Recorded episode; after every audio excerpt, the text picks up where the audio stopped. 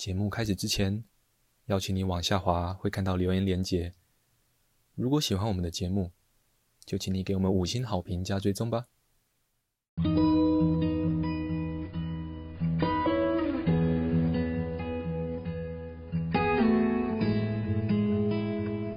我们是华人正念检查中心，欢迎收听正念好给力。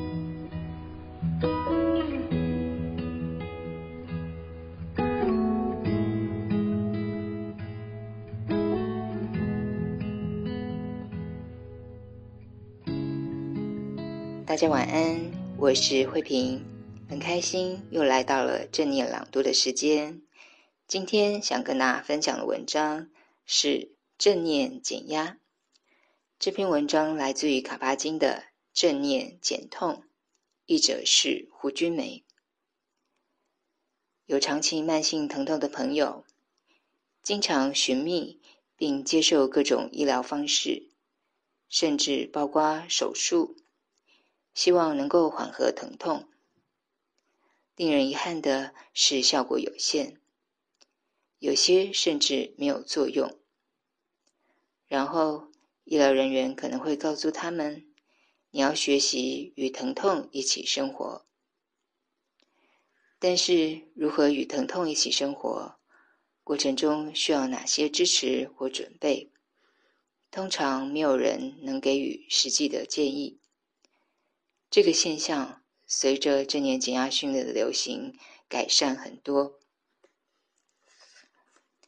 不论是实体或是线上的正念减压课程，都提供医疗人员一个机会，可以安心的跟病人分享关于如何与疼痛一起生活的一些实质有益的资讯。医疗人员在转介时会告诉病人。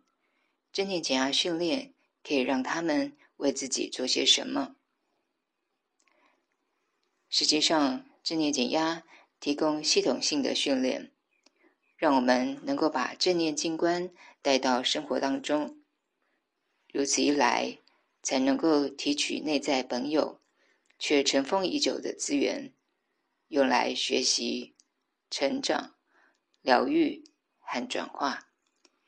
进而调节长期的慢性疼痛，甚至与之成为朋友。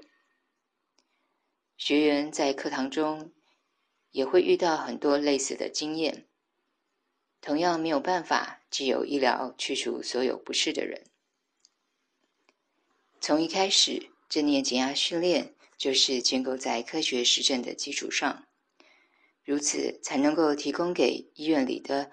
各种原因而有慢性疼痛的病患，在为期八周的训练过程中，我们监控病人的医疗指标，也持续的追踪研究，有些甚至长达四年之久。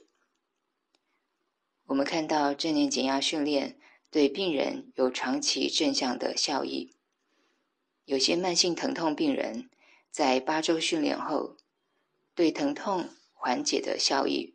竟长达四年，令人印象深刻。这些研究都陆续发表在当时一九八零年代的期刊。时至今日，许多医疗中心或实验室都会使用这些严谨的研究发现。有的研究甚至会使用脑部造影技术。这些实践研究都显示，正念减压训练。可以提升病患与疼痛和平共处的能力，有效减轻因疼痛所导致的辛苦，甚至可以降低疼痛的程度与对药物的依赖。今天的分享就到这里，祝福大家有个美好的夜晚，晚安喽。